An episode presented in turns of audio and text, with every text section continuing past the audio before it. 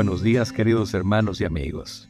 El pensamiento devocional para hoy 17 de junio de 2023 se titula Muchos serán declarados justos.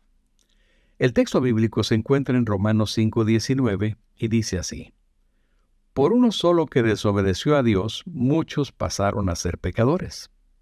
Pero por uno solo que obedeció a Dios, muchos serán declarados justos. Hace algunos años atrás me detuvo un policía de tránsito cuando me disponía a ir a mi trabajo. Yo venía a 43 millas por hora en una zona donde el límite de velocidad es 30. Es evidente que desobedecí la ley y que me había ganado una merecida multa. El policía me pidió la licencia, la registración del vehículo y el seguro. En ese momento yo todavía no había obtenido la licencia de conducir de Florida, pues acababa de trasladarme a Miami.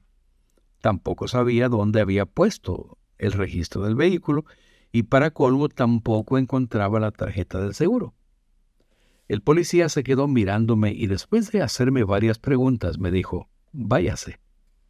Desde entonces me he asegurado de tener a mano mi licencia la registración y el seguro y pongo todo mi empeño en no sobrepasar los límites de velocidad. La Biblia dice que Dios tiene una ley eterna, los diez mandamientos. Imaginémonos que un día esa ley nos detuvo porque habíamos transgredido el sábado, deshonrado a nuestros padres, levantado falso testimonio contra nuestro prójimo, en fin, habíamos transgredido todos sus preceptos. No había nada que pudiéramos hacer para quedar libres de dicha situación. Y cuando la gente de la ley estaba escribiendo nuestra penalidad, que seguramente sería la muerte eterna, llega Cristo, se queda mirándonos fijamente a los ojos, se identifica con nuestra frustración, pero no puede decirle a la ley que pase por alto nuestra transgresión. No puede decir simplemente váyanse.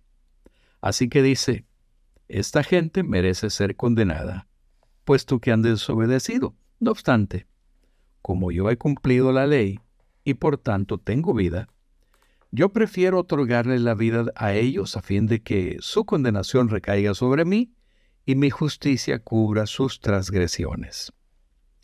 Somos salvos no por nuestras obras, sino por las obras de nuestro Señor. Sí, la salvación es por obras, pero no por obras humanas, sino por las obras que Dios realizó en y a través de Cristo. El Gólgota hizo posible que el manto de Jesús, que ha sido tejido por su propia obediencia, sea imputado a cada pecador que se haya arrepentido.